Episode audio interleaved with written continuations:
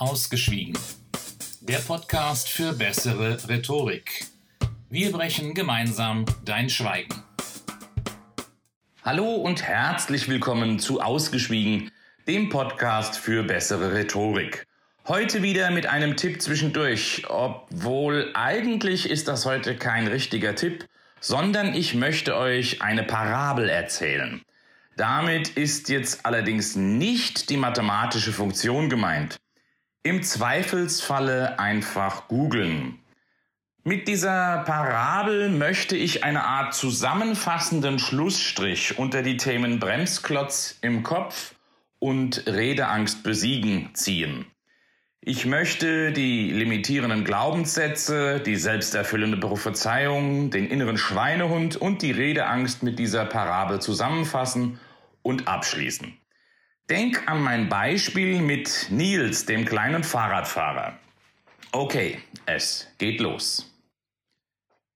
Reden ist wie Fahrradfahren.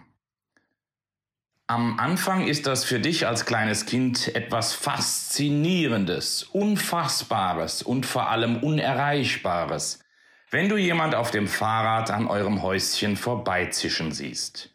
Du denkst dir nur, das werde ich niemals können. Da ist er, der limitierende Glaubenssatz. Irgendwann schnappt dein Papa dich und setzt dich in der leeren Garage auf ein brandneues kleines Kinderrädchen mit Stützrädern dran. Er erklärt dir, wie das Fahrrad funktioniert, wie du in die Pedale treten, lenken und bremsen sollst. Du probierst es, aber irgendwie funktioniert es nicht und du kullerst mit dem Rädchen in der Garage an die Wand und kippst um. Du weinst mehr aus Frust als aus Schmerz und denkst dir, ich hab doch gewusst, dass ich das niemals können werde. Die selbsterfüllende Prophezeiung lässt herzlich grüßen. Papa fordert dich auf, es noch einmal zu probieren und du sagst, Och, ich möchte gar nicht Fahrrad fahren lernen. Dein innerer Schweinehund versucht gerade sein Unwesen zu treiben. Außerdem hast du dir bei der Kollision mit der Wand in der Garage auch wehgetan. Deshalb hast du Angst, dass du dir wieder wehtust und möchtest es deshalb auch gar nicht nochmal probieren. Wenn dein Papa jetzt aufgeben und es ein für allemal bleiben lassen würde, dir das Fahrradfahren beizubringen, ja, dann wäre das Fahrradfahren wirklich für dich lange, lange unerreichbar. Ein unerreichbarer Traum. Dem Viererbündnis aus limitierendem Glaubenssatz, selbsterfüllender Prophezeiung, innerem Schweinehund und Angst sei Dank. Aber dein Papa lässt natürlich absolut nicht locker. Er packt dich auf dem kleinen Rädchen in die Einfahrt der Garage und sagt, los, probier's nochmal. Nur ein paar Meter, du schaffst das. Also trittst du schüchtern und vorsichtig in die Pedale. Und siehe da, das Rädchen rollt vorwärts.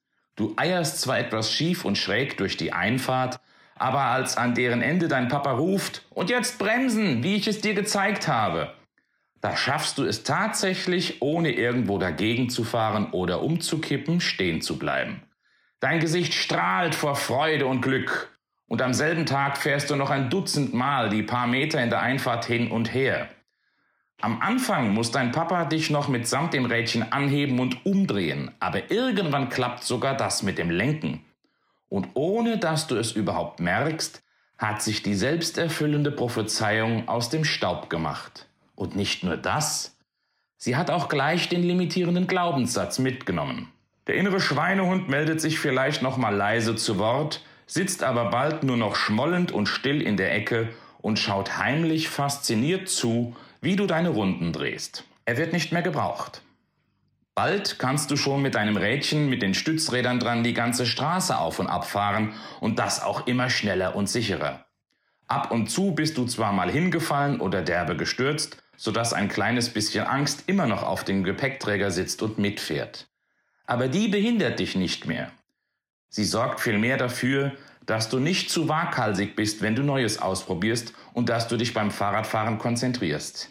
Die Angst wandelt sich in eine angenehme Aufregung um, die das Fahrradfahren für dich sogar spannend und herausfordernd macht. Es ist soweit. Die Stützräder kommen ab, weil die sowieso kaum noch den Boden berühren, wenn du durch die Nachbarschaft zischst. Natürlich fährt es sich anfangs ohne die Stützräder erstmal noch etwas wackelig. Und es haut dich auch noch das eine oder andere Mal ordentlich hin.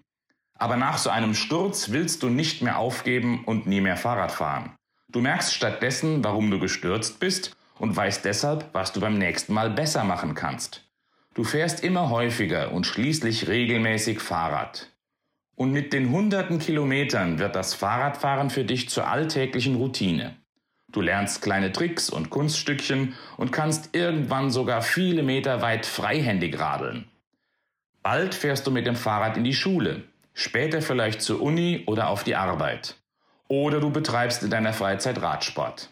Der kleine Mensch, der sich einst dachte, das werde ich niemals können, ist ein routinierter und begeisterter Fahrradfahrer geworden. Muss ich dir jetzt wirklich noch erklären, warum Reden im Prinzip ganz genauso wie Fahrradfahren ist? Ich glaube nicht. Und jetzt zum Schluss hätte ich noch zwei Bitten an euch. Einmal wäre es schön, wenn ihr mir für meinen Podcast eine möglichst gute Bewertung hinterlasst.